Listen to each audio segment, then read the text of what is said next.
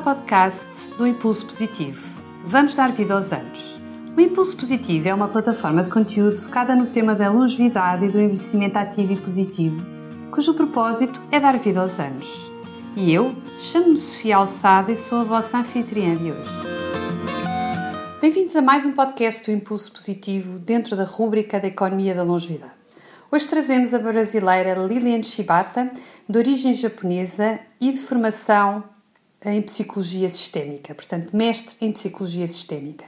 Lilian é vice-presidente do Instituto Integral do Brasil, proprietária da qual que faz a transição societária nas empresas familiares, trabalha esta parte do pós-carreira.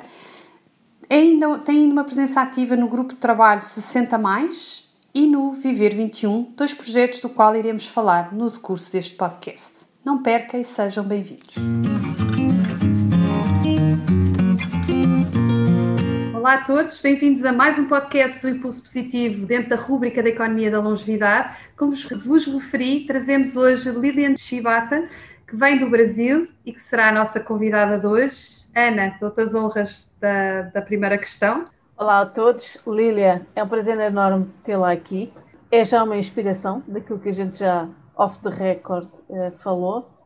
Primeira pergunta é uma pergunta muito genérica, Lília, é contar-nos um bocadinho como é que chega aqui é contar-nos um pouco da sua história, desta relação com a, a longevidade e o pensar-se a si próprio e o impacto que quer ter, enfim, falar-nos um bocadinho de si e depois vamos aqui abordando alguns projetos em particular, porque a Lília tem, também toca vários instrumentos, não é? Um vasto currículo. Exato. Bom, um prazer enorme, um privilégio, um privilégio enorme, na verdade, né? Estar com vocês da Impulso Positivo é, tenho escutado e tenho visto alguns materiais de vocês. Pessoas queridas passaram por aqui, então é um prazer enorme também e poder fazer parte é, desse, desse grupo, né? E estar aqui conversando com vocês. Bem, se eu posso falar da minha trajetória, eu vou completar 68 anos agora, é, proximamente, e, e de fato eu posso dizer que foi uma grande jornada, né? Liliana, há uma coisa que nos vai ter que dar, é esse segredo dessa longevidade. Porque está Exato, porque impecável. os nossos ouvintes estão literalmente Não vê, mas eu acho que vale a pena pôr a fotografia. Não, uma fotografia, uma fotografia atualizada. Eu já tirei uma fotografia. Gente, vocês sabem que vocês sabem que isso só alimenta o ego, né? Porque quando a gente ouve. Mas eu quero esse segredo, eu quero esse segredo. tá ok. Mas, de fato, acho que tem um, um pouco de tudo, né? É um pouco da genética, da, da questão da origem, que é a origem japonesa, é, e aí entra toda uma questão não só uh, cultural, costumes, uh, genética, enfim, toda uma história, mas, e principalmente, e acredito que vocês, mais do que ninguém, né, têm ouvido falar isso com pelos vários especialistas, quando de alguma forma a gente contempla o viver de uma forma mais integral, né, cuidando de todos os aspectos, de uma certa forma a gente consegue evidenciar isso nas, enfim, no, no, no nosso ser, né? Seja não só não, não, estou falando só no aspecto físico, mas, enfim, das saúdes no nível integral, mais integral possível. Aliás, esse é o propósito do de um, de um dos grupos que apoio, que é o Trabalho 60 Mais, há quase quatro anos. E realmente a essência desse grupo é a inserção produtiva do sênior, e vamos dizer, no mercado num sentido mais amplo, é mais com, com essa intenção dele estar e ser produtivo, mas principalmente para quê? Para alcançar a saúde que eu chamo de saúde integral seja no âmbito financeiro, no aspecto físico, emocional, mental e espiritual. Então, esse é o propósito do grupo Trabalho 60 Mais, e obviamente isso tudo por meio da empatia, da colaboração. A gente pretende sempre ser um grupo aberto, inclusivo, enfim. Então, isso está também no, no propósito, assim como está digamos assim, no propósito da ou da identidade do Instituto Integral Brasil, que hoje estou vice-presidente já faz algum tempo. Lá a nossa, digamos assim, que o nosso comprometimento é a irradiação é, da consciência integral. Né? E quando eu digo consciência integral, é exatamente contemplando esses aspectos que eu já falei para vocês, mas em vários contextos, seja no contexto da educação, no contexto da, do bem-estar da saúde, é, no contexto da corporação das organizações, sustentabilidade, espiritualidade, enfim. Então, de uma certa forma, eu acho que é, são todos esses inputs, né, esses estímulos, esses, essas áreas pelas quais eu percorri que me trazem neste lugar, enfim, que estou aqui hoje com vocês. Mas há ainda um outro projeto, o Viver 21 é o quê, Lilian? O Viver 21 é um projeto que eu vou então começar um pouquinho antes, pode ser, se você. é que ainda são mais projetos, não é só o Viver é, 21, né? É. é que, na verdade, por volta de 2000, 2000 e pouco, quando eu deixei o meu papel mais clínico, né, porque a minha formação é na área de psicologia, é, atuei também na, na clínica, Aliás, eu, a Silvia Triboni, hoje é amiga, a gente conheceu nesse contexto antes, bem antes de 2000, há mais de 30 anos. Bom, enfim. E em 2000, quando eu fui convidada para fazer parte exatamente da primeira pessoa jurídica no Brasil que trata das questões de transição planejamento sucessório e transição de gerações nas empresas familiares, eu estava também é, despertando interesse para retornar aos bancos acadêmicos, né? Porque depois que eu me formei lá, lá atrás, bem lá atrás, eu fiz muitas coisas, mas nunca dentro da academia. E aí, um pouquinho antes, eu resolvi voltar para os bancos acadêmicos e justamente coincidiu com essa com esse convite fui trabalhar com esse tema, é, voltada para essa questão de transição de gerações, só que o fundador, o Renato Bernhoft, ele tinha, a gente costuma usar uma expressão no Brasil, menina dos olhos, que era um projeto, um programa que se chamava Preparação para o Pós-Carreira. De uma certa forma eu acabei coordenando esse, esse trabalho, é, mas algo inédito, né? Porque falar em preparação pós-carreira, imagine esse cenário de 20 anos atrás, ok? Ainda era uma coisa muito nova, principalmente no Brasil. E pesquisando envelhecimento, pesquisando longevidade, primeiro eu fiz uma monografia para uma especialização. Aliás, essa, essa monografia foi baseada naquele filme, não sei se vocês ouviram falar do About Schmidt, do Jack Nicholson, quando ele é um filme ícone, tá? É, recomendo para vocês, About Schmidt, do Jack Nicholson. E exatamente o filme começa na aposentadoria, no dia que ele está aí, estão uhum. comemorando a aposentadoria dele de uma organização. Uhum. E aí essa minha monografia foi baseada nessa documentação iconográfica, né, de tudo que acontece numa pessoa que sai, que é aposentado, né, se torna se torna aposentado, todos os é, reveses aí para a vida dele, e depois eu mergulho mais na pesquisa na, na, minha dissertação, quando eu fiz o mestrado. E nessa pesquisa em, em relação ao envelhecimento, longevidade, ciclo vital, ritos de passagem, todas essas questões, né, o processo de, de realização, autorrealização, enfim, eu me deparo com uma, digamos assim, uma realidade no Brasil. Eu, eu digo no Brasil porque isso que eu vou falar já havia começado na Europa, Estados Unidos, enfim, mas no Brasil não. Essa questão em relação a moradias, né? Hum. Porque a gente ainda no Brasil também a gente tem dois modelos muito distintos os asilos, que hoje são chamados de ILPIs, Institutos de Longa Permanência, e nós temos os residenciais. Ou seja, é, aqui, aqui atende... Desculpa só interromper-te, Lilian. Aqui, só para as pessoas fazerem, o nosso ouvinte fazer um paralelo, é, as LPIs são os nossos lares e os residenciais são o que nós chamamos residência assistida. É, uma, é exatamente a mesma coisa. Perfeito, grata, Ana.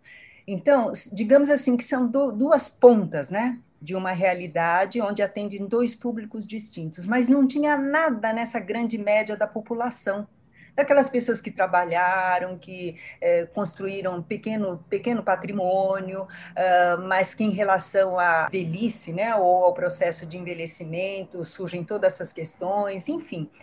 E aí falei, nossa, tem alguma coisa aqui que a gente precisava mergulhar. E eu lembro que na época, quando eu comentei isso com o Renato, né, o fundador ali dessa consultoria, ele falou: olha, Lilian, acredita no seguinte: qualquer coisa que você fizer voltado para esse público que está envelhecendo será o grande boom do Brasil. Isso há 20 anos atrás, ele, ele comentava.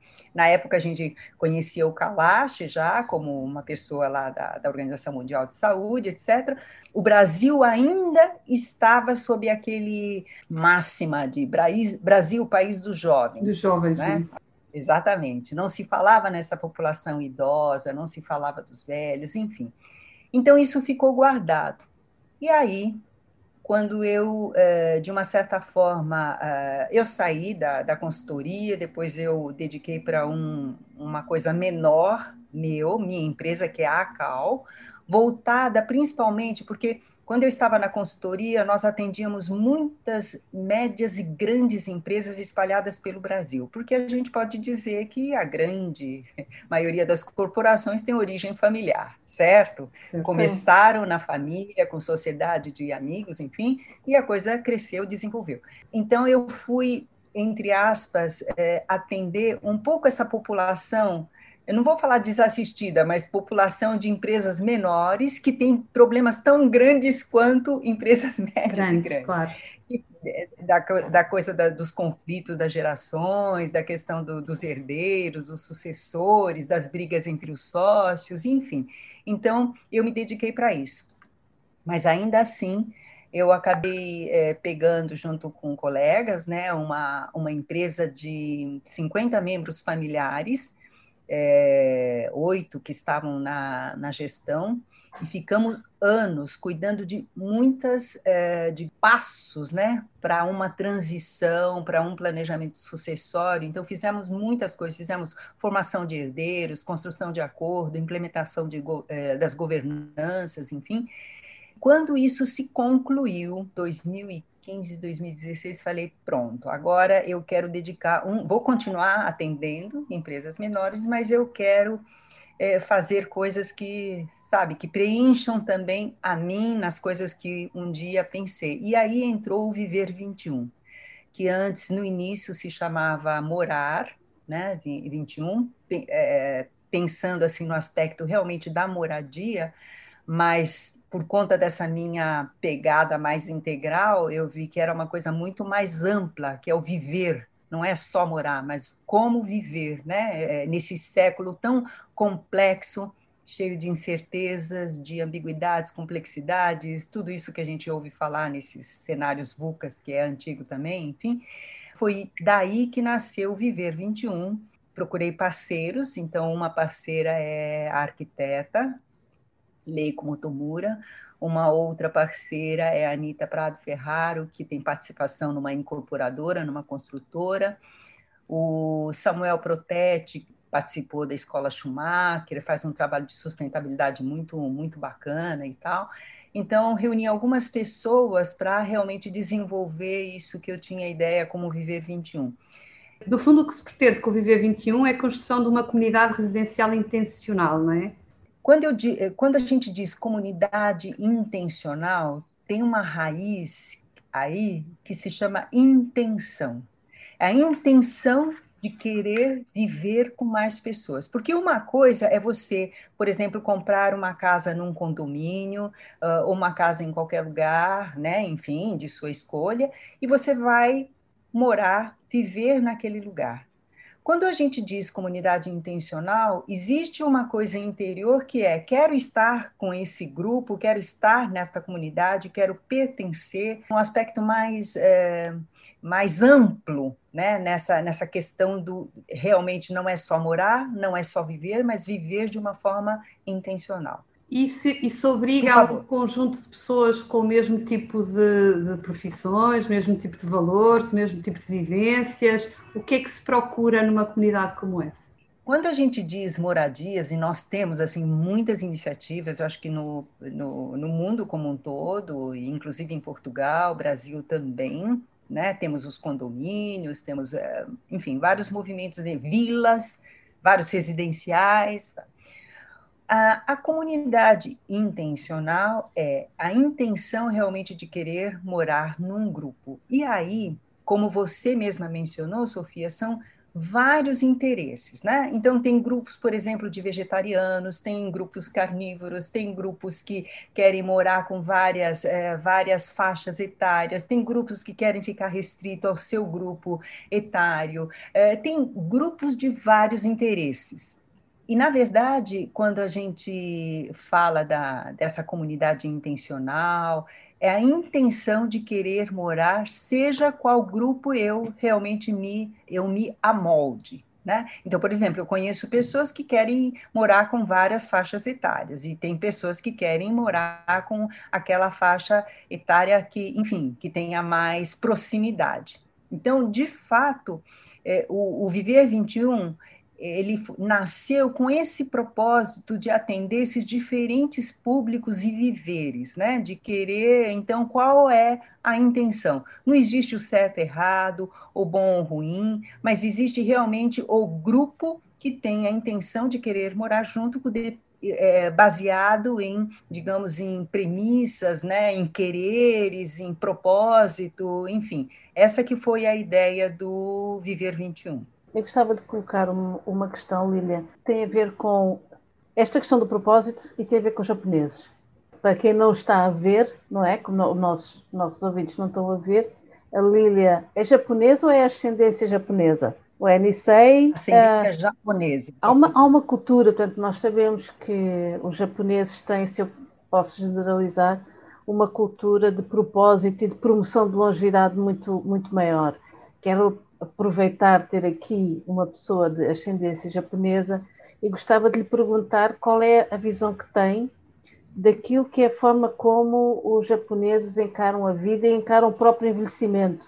Portanto, a mim não me surpreende que a Lídia esteja envolvida nestes projetos que têm muito de propósito, porque eu digo, é uma, é, é uma questão de cultura, ou seja, é uma questão de ancestralidade. Se eu entendi bem, né, Ana? Eu acho que você toca num ponto muito muito importante, porque de fato é, acho que falei do, do, propósito de diversos projetos, mas que tem que estar muito coerentes com o teu projeto de vida, né? E aí o teu projeto de vida tem a forma como você foi educado, com que valores, com que premissas, é, enfim. E aí só vou fazer um, se você me permite, um parênteses, né? Porque eu não foi citado aqui, mas eu Estou também vice-presidente do Instituto Integral Brasil, é, fundamentado, referenciado no, no pensamento integral, na abordagem integral do Ken Wilber. E eu digo isso porque também foi um, um marco extremamente importante na, na, minha vida, que é conseguirmos uh, olhar é, realmente o mundo com toda essa complexidade, né?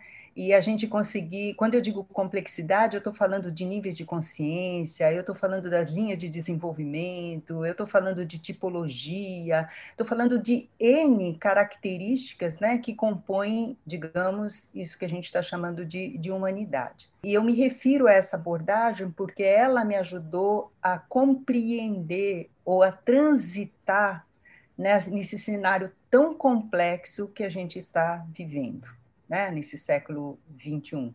Enfim, então isso de alguma forma é o que está, é o que na base quando eu falo dessa condição do, do viver. Me recorda, Ana, aqui que eu acho que eu saí um pouquinho do, da pergunta que você fez. Não faz mal. Eu estava né? a perguntar Porque... sobre a cultura japonesa e a questão da longevidade e do propósito. E a percepção Perfeito. que nós temos é que é algo muito vivido, ou trabalhado, ou pensado no Japão. É algo que marca a cultura japonesa ou até que ponto é algo que nós construímos sobre a imagem que temos dos japoneses?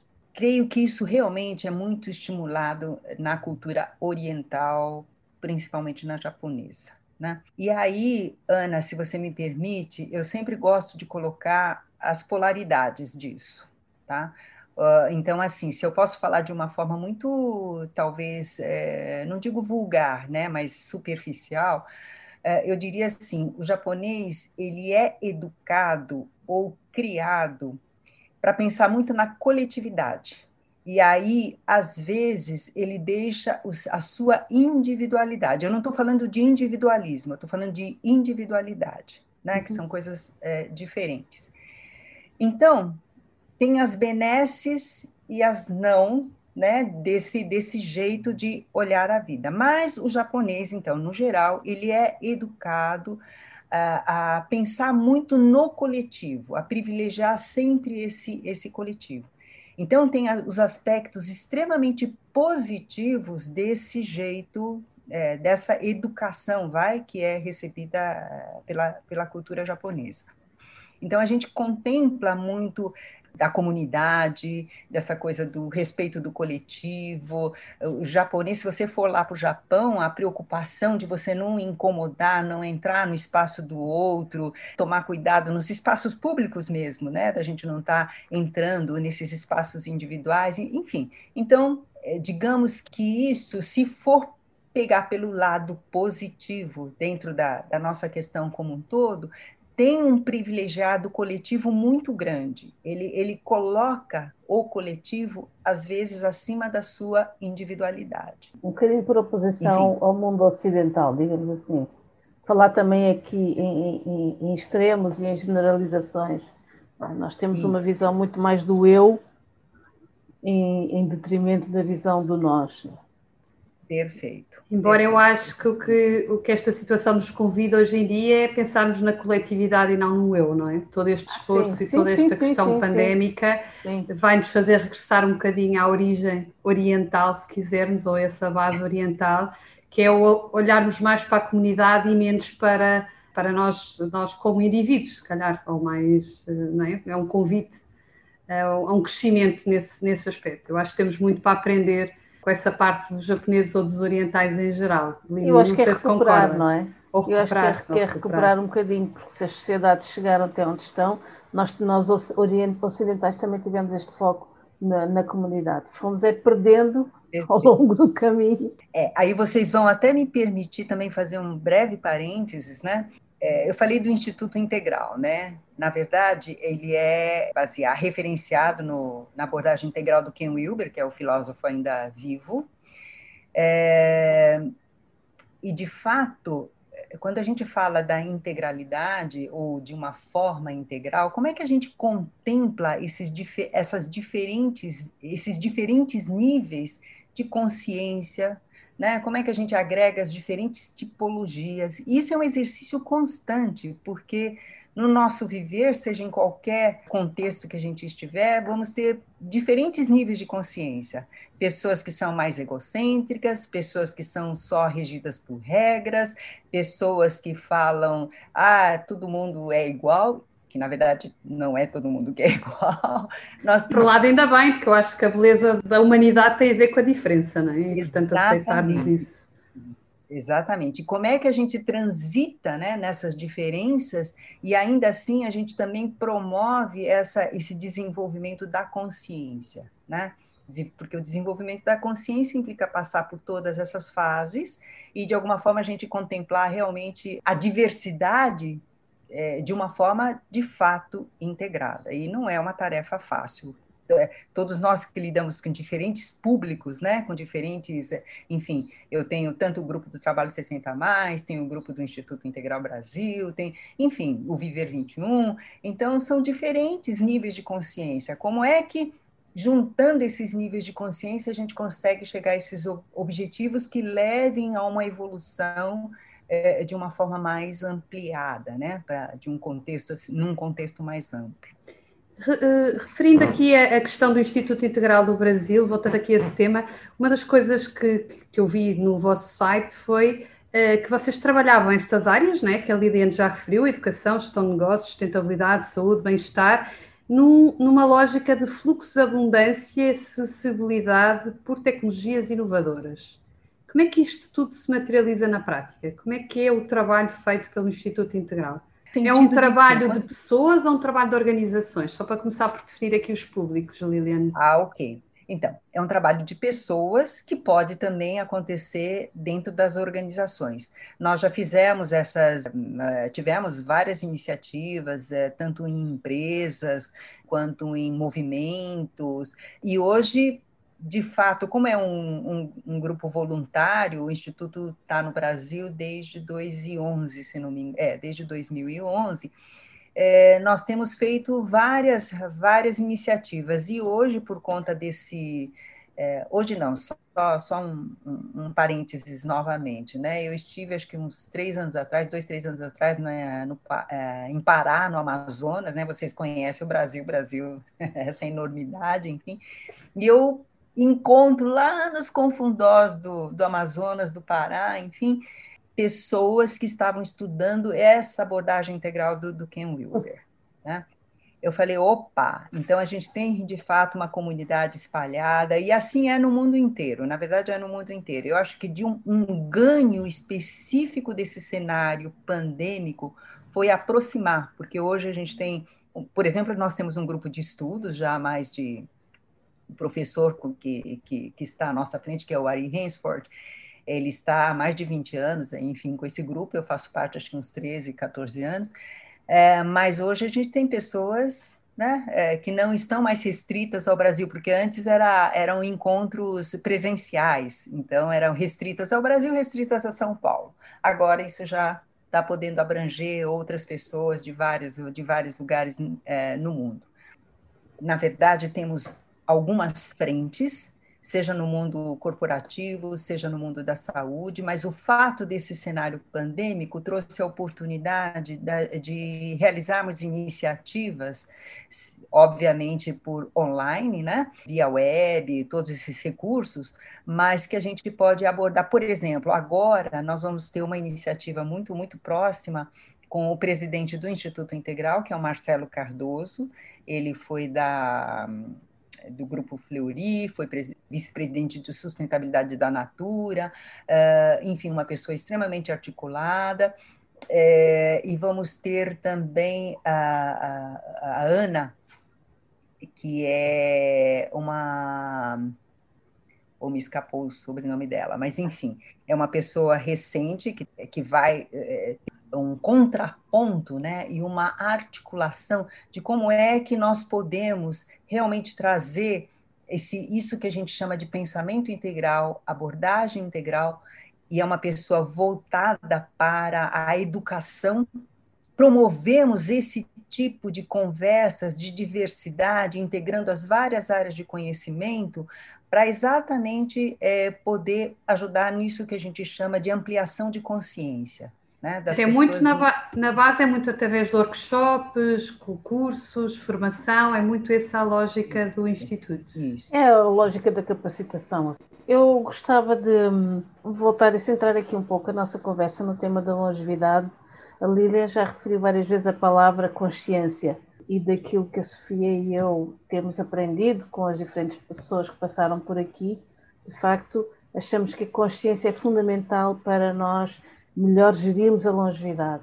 Um, então, gostava de fazer uma pergunta que tem exatamente a ver com isso, que é, dada toda a experiência que já tem, fruto de, de, da sua vida própria e também fruto da vida profissional, o que é que acha que é, se é possível de identificar uma palavra ou um conceito, o que é que é para si fundamental quando nós queremos tirar o máximo proveito da longevidade? Ou seja, a longevidade são os anos que nós ganhamos e que vamos ter a mais de vida daquilo que aprendemos quando éramos crianças, não é? Como é que eu consigo tirar o máximo proveito dos anos que ainda tenho de vida? Quando eu falo de, de consciência, é, primeiro, não para mim, né? Sempre a Lilian falando pela perspectiva dela, tá? É, não existe um lugar do eu já sei, ou já conheço, ou já, principalmente nesse cenário tão complexo que estamos vivendo certo? Falei da uhum. incerteza, uhum. falei da complexidade, falei da ambiguidade, enfim, da vulnerabilidade, emprestando a coisa da, do VUCA. Sim. Mas, enfim, se a gente considera esses aspectos, eu, eu não alcanço jamais, né, de sã consciência, um lugar que eu posso dizer, já sei, já sei, já sei como é que é a vida, já tá bom que eu aprendi, já tá bom. É, então, para mim, consciência, o desenvolvimento ou a evolução implica em você ter essa humildade de que você está sempre num processo de aprendizagem. contínuo. Ainda mais hoje que a gente tem um alcance, né? Estou conversando com vocês em Portugal, a gente pode, enfim, tem pessoas do, do, do, mundo inteiro. Gente, eu sei uma parcela, né? E olha que a minha parcela que diz já sei é uma parcela da consciência. O nosso inconsciente é muito maior do que isso, né? Então, em primeiro lugar, essa humildade, essa condição de dizer estou sempre aprendendo, querer aprender, porque eu conheço muita gente que não quer aprender, não quer ampliar Sim. a sua consciência, não, enfim, está confortável assim, ok. É, aí já dá um outro tema também, esse tipo Exato. de assunto.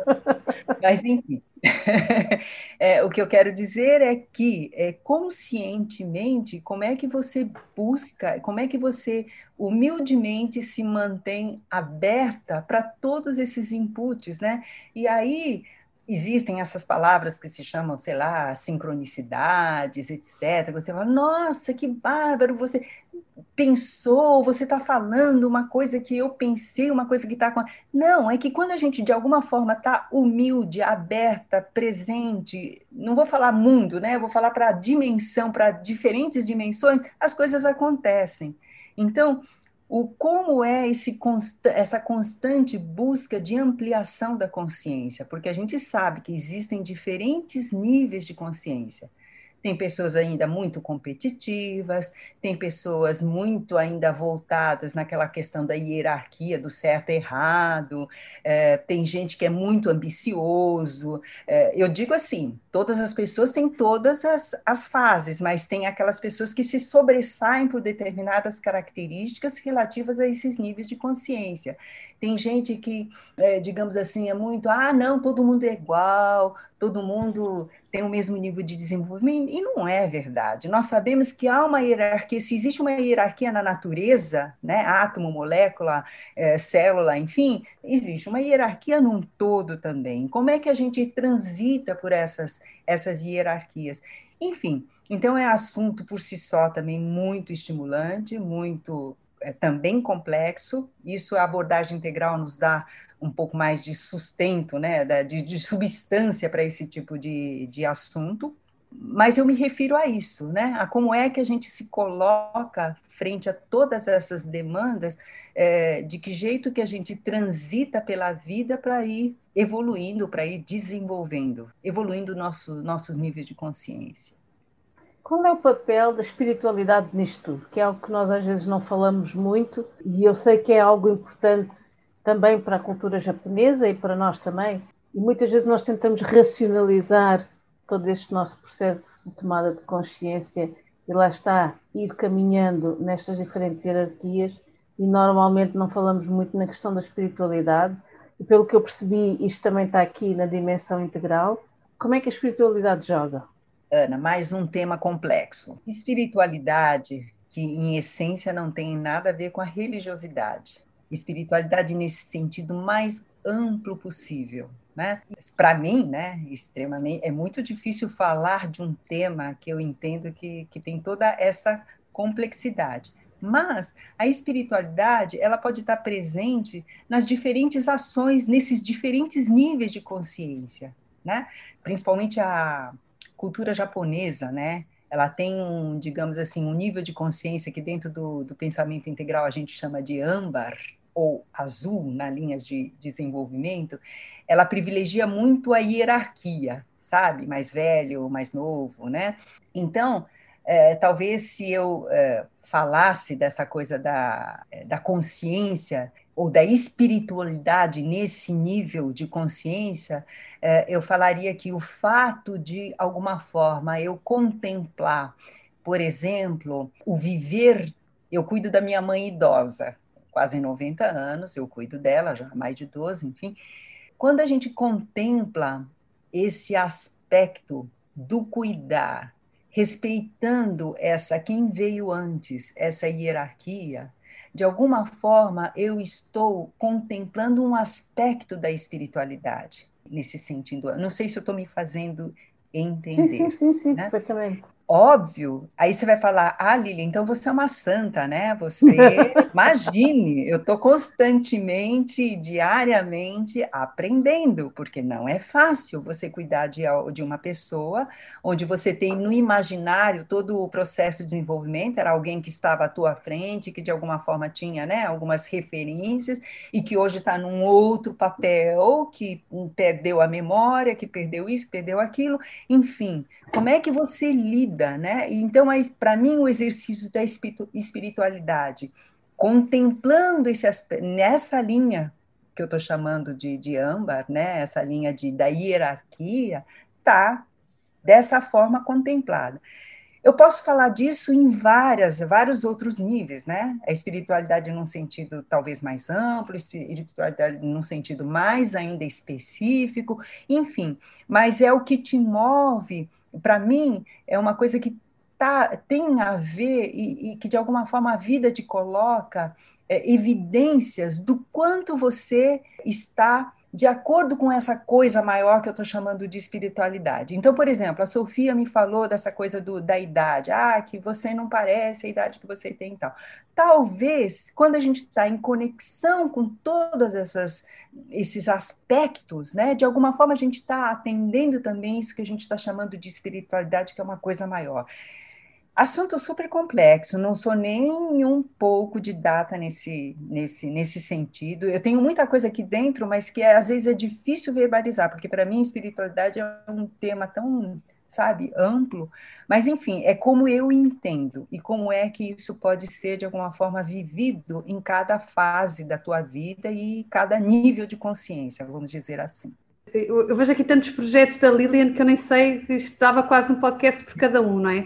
Este trabalho, este trabalho relacionado com o grupo 60 mais, não é? Que foi também das grandes atividades que a Lilian hoje em dia desenvolve, na, relativamente à cidade de São Paulo, amigo do idoso, não sei se nos pode dizer aqui um bocadinho o que é que, é, o que, é que são os projetos ligados a, a este grupo, o que é que o que é que tem sido o trabalho até aqui. Nós também temos alguns exemplos eh, fora, não é? Inclusive na Europa, e, e, em Portugal, não é? E gostaríamos de perceber um bocadinho também as boas práticas que são, que são feitas no Brasil para perceber aqui como é que podemos integrar bons exemplos. É, na verdade, o Trabalho 60 Mais, que eu falei que é um grupo que já apoio há mais de quatro anos, e na verdade o projeto Cidade Amiga dos Idosos, projeto São Paulo, né? É, é uma coisa assim um pouco mais recente, que foi em 2020, Uhum. Juntamente com uma das pessoas de Curitiba que estava aqui por um acaso em São Paulo, conheceu algumas atividades. Eu, por exemplo, antes da pandemia, também fazia parte de um, faço parte, vai, é que não está acontecendo, de um grupo de dança que dança no parque.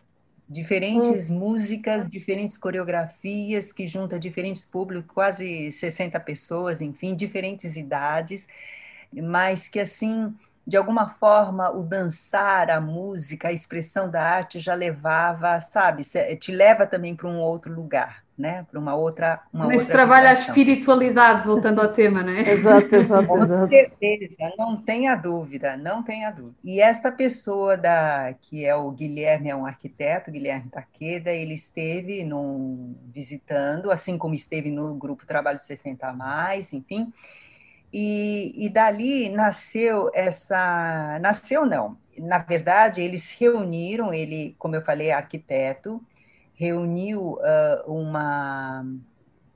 É, faz parte de um projeto grande de, de, de arquitetura, e ele reuniu um grupo é, de arquitetos que estava fazendo parte desse grande encontro para pensar São Paulo como uma cidade mais amiga do idoso. Queremos levar isso concretamente, realizar projetos junto com o Grupo Trabalho 60 Mais e outros grupos. Por exemplo, então, ao invés da gente, nós já estivemos, já estivemos com na Câmara dos Vereadores, é, estivemos com algumas pessoas, enfim, para exatamente como tornar prático, é, numa ação prática, como que a gente realmente pode começar a dar os primeiros passos nessa direção de São Paulo, cidade mais amiga do idoso. Então, por exemplo, pegar um pequeno lugar como é que a gente pode tornar aquele lugar, talvez. E, e, e olha, tem um material riquíssimo, esse grupo de arquitetos, que eram cerca de 50 arquitetos, desenharam projetos incríveis, fantásticos, e agora a gente precisa começar a colocar isso em prática. Né? Estamos ainda um pouco limitados né, por conta dessa situação toda que a gente está tá vivendo, claro. mas é um projeto que tenho certeza que vai decolar, porque principalmente em São Paulo, vocês, vocês conhecem, sabem como que é essa cidade. A loucura da cidade, não é? A loucura da cidade. São a pressão da, da cidade. Isso. Eh, não sei se é cedo para nos falar alguns projetos que faça sentido mencionar, é muito projetos, é muito a lógica da urbanização, da urbanística da cidade, não é? Criar eh, espaços Isso espaços Perfeito. mais inclusivos, é muito por aí, não é? Perfeito. Espaço, aproveitar os que existem. Então, por exemplo, bancas de jornais, como é que a gente pode fazer isso de um, usar de um modo mais inteligente, onde as pessoas possam, é, inclusive se pessoas né, mais sêniores possam se reunir, possa dar informações, possa dar, enfim, coisas que ampliem também, mobilizem, ajudem essas pessoas. Então, aproveitar esses espaços, seja de parque, das bancas, aproveitar o que existe ou que não está sendo ocupado, para a gente poder desenvolver esses projetos em prol. Liliana, outra situação que, que eu achei muito interessante naquilo que, que tem sido o percurso da Lilian tem a ver com a questão da preparação da vida pós-carreira. Como é que foi a sua preparação? Uma vez que já tem 68, não é? que teve aí uma carreira antes desta ou antes daquilo que faz atualmente, disse-nos que, que muito da sua vida teve a ver com, ou do pós-carreira, teve a ver com voltar a estudar. Houve algum tipo de preparação que fez para isso? Que conselhos é que nos pode dar a nós e aos nossos ouvintes nesse sentido? É, Sofia, esse tema também é um tema que daria bastante, digamos, bastante assunto, né? É, mas, no geral, é exatamente isso que se propõe, né? Essa preparação para isso que a gente chamamos, é, que a gente chama de pós-carreira, que tem a ver é, dentro daquelas faixas etárias, né? A gente tem todo um período de preparação, de estudo para a carreira. Depois a gente fica um longo tempo dentro, né? Do, do, do trabalho dessa, dentro dessa desse contexto da carreira, e depois teria o período pós-carreira, que hoje a gente pode dizer que está cada vez mais estendida, por conta exatamente da longevidade, desse processo todo do, da longevidade. Então, a gente não está falando de uma, de duas, de três, que a gente está falando de várias, até porque houve uma mudança também. Se antes, na minha geração, as pessoas eram mais digamos, leais a uma determinada instituição e ficava anos e anos, isso mudou muito também, né? Hoje você sabe que as pessoas trocam de empresas assim com, com muita facilidade. E mesmo de função dentro das empresas, não é? Nós hoje em dia Exatamente. temos vários chapéus, não é? Mesmo ao longo da Exato. nossa carreira até Perfeito. aos 65, não é? até à reforma. Mas enquanto dentro da organização, digamos que a pessoa está fazendo um processo de desenvolvimento, né? Agora, quando ela muda realmente, seja de trabalho, seja de instituição, então a gente está falando assim numa diversidade, obviamente, isso tudo estimulado por conta dessa longevidade estendida. Né? Então, é, como é que a gente cuida desse processo? É, como se prepara? E ainda a gente tem, acredito que em Portugal também, é, a gente tem essas idades né, da aposentadoria. Então, tem muitas coisas ainda em termos de leis que ainda estão referenciados em regras, digamos, que já não conseguem mais atender. Nós estamos com uma questão assim é, muito grande agora da gratuidade, que foi da gratuidade nos transportes públicos na, na cidade de São Paulo. Que isso foi era 65, foi, é, foi estendido para os 60, desde 60 anos, e agora estão tirando de novo. Por quê? Porque realmente não há, a máquina, digamos, pública institucional, ela não aguenta, né? Porque estamos num crescimento dessa população imensa. Se a gente for acompanhar as estatísticas, meu Deus do céu. Então, veja, é, temos que, de alguma forma, toda vez que analisar uma situação, primeiro analisar sobre o, o, esse olhar do hoje, né, e analisar a complexidade que a gente está vivendo.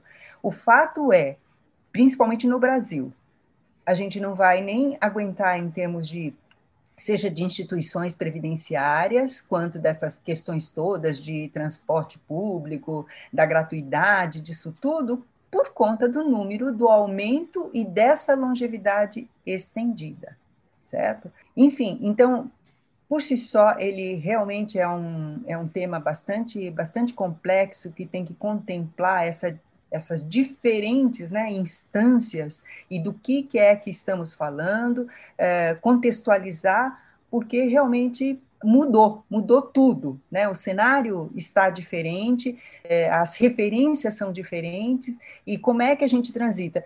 Por exemplo, essa questão da gratuidade é interessante, porque no Brasil, Muita gente reclama essa coisa da aposentadoria compulsória, 60 ou 65 anos, dependendo, dependendo da empresa.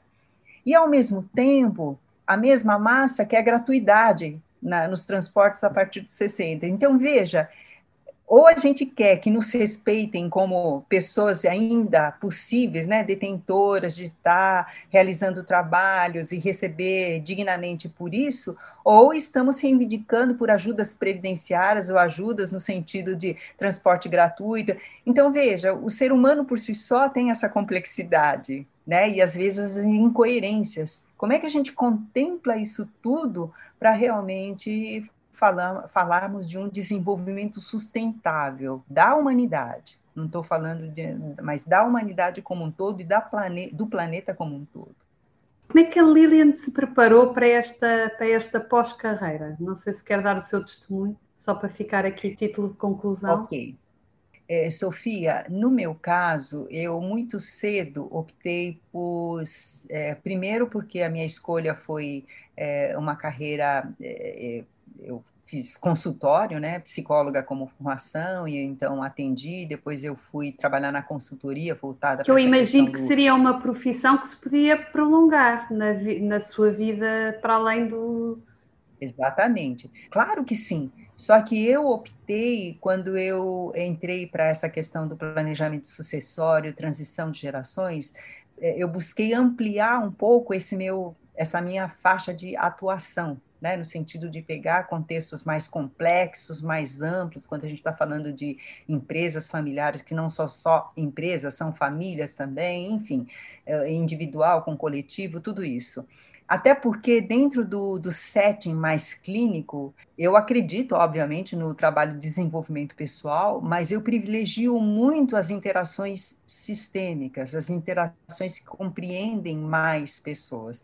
Então, por exemplo, trabalhando com essa questão das empresas, você tem essa oportunidade de sistemicamente trabalhar com grupos maiores do que está trabalhando questões específicas, né, mais, mais individuais. Então, nesse sentido, especificamente a minha pessoa, eu sempre transitei por vários né? Diferentemente de uma pessoa que fica numa organização durante 30, 40 anos, e aí realmente tem um, muitas vezes, isso eu estou dizendo de é, causas vividas, né? Vividas e trabalhadas no sentido de poder apoiar, ajudar pessoas nesse, nesse processo que dedicaram a vida inteira para uma corporação, depois de um dia para o outro se vê é, aposentado ou aposentada, de um dia para o outro perde o sobrenome empresarial. Perde a é, identidade, não é? Acaba por ser um bocadinho perda de identidade. Tá. Como é que a pessoa se prepara Exatamente. para uma fase dessas, não é? Exatamente. Então, hoje eu acredito, eu percebo que tem muitas já instituições, pessoas que já trabalham com esses temas, mas na época nós éramos, digamos, os pioneiros né, nessa, nessa preparação para esse, isso que a gente chama de pós-carreira, e que na verdade não é pós uma carreira, são pós-carreiras, claro. né? Porque hoje a gente exatamente tem essa complexidade, essa diversidade de, enfim, de opções. De opções, sem dúvida. É. E acho que passa por cada um de nós, não é? Também perceber que nós não somos só uh, o trabalho que desenvolvemos, não é? Nós somos a tal, a tal ideia vi, do viver integral. E o integral não passa só pelo trabalho que desenvolvemos, passa pelas relações que temos, passa pelo que é que nós queremos para a nossa vida. E eu acho que faz todo sentido pensar no termo de forma, como vocês mencionaram e bem, a questão do integral faz toda a diferença quer no viver integral enquanto viver 21, quer no viver integral ou no desenvolvimento não é, com o Instituto integral do Brasil e, portanto, toda essa questão holística, não é? Que trabalha as várias vertentes da nossa vida e, portanto, se calhar nós, enquanto pessoas, devíamos olhar mais para a nossa vida integral, o que é que nós queremos em cada um desses, desses pontos de vida, quer a nível de desenvolvimento mental, físico, espiritual, não é? E, portanto, trabalhar aqui não só a parte do trabalho, mas ir para além disso, não é? Construindo aqui uma vida mais completa e com mais sentido, com a tal eh, ideia da consciência, não é?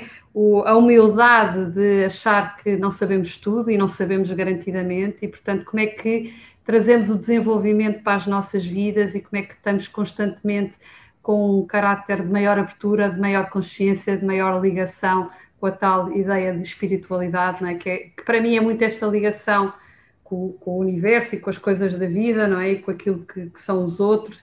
E, portanto, como é que nos desenvolvemos nestas áreas todas? Eu acho que eh, da nossa conversa foi muito do que me ficou. Liliane, perdoa-me se estou enganada, se não é isto que tem que ficar, mas eh, pelo menos eu fiquei muito com estas, pelo menos para mim e para aquilo que é o nosso projeto o Impulso Positivo.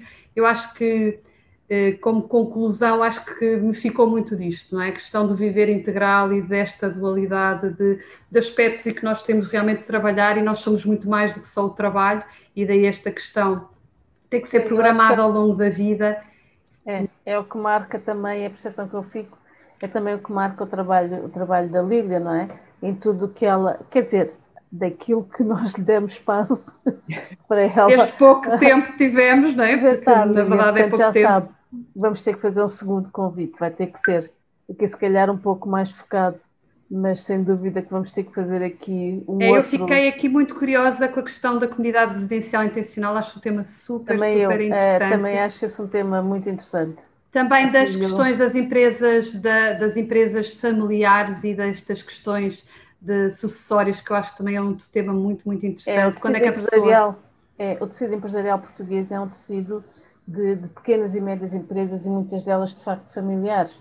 Portanto, eu acho que se há uma, uma aprendizagem que nós podemos trazer, e algum do nosso público é também um público de negócios, digamos assim, é, é também um, chamámos a Lília para falar desse tema. Mas enfim, ficávamos aqui agora mais quase uma hora a apontar novos temas. Os temas que ficaram, ficaram a faltar. Mas eu acho que sim, acho que se Liliana tiver disponibilidade, depois se calhar ficamos uma conversa mais concreta, né? hoje foi mais para, para conhecermos a figura da Liliana e todo o seu percurso eh, dentro da área da, deste, desta, destas questões da longevidade, mas acho que temos aqui temas para agora explorar individualmente e focarmos aqui na nossa conversa para ser mais alinhada. Se tiver essa disponibilidade, gostávamos muito de contar novamente consigo. Com, a Lilia, exato.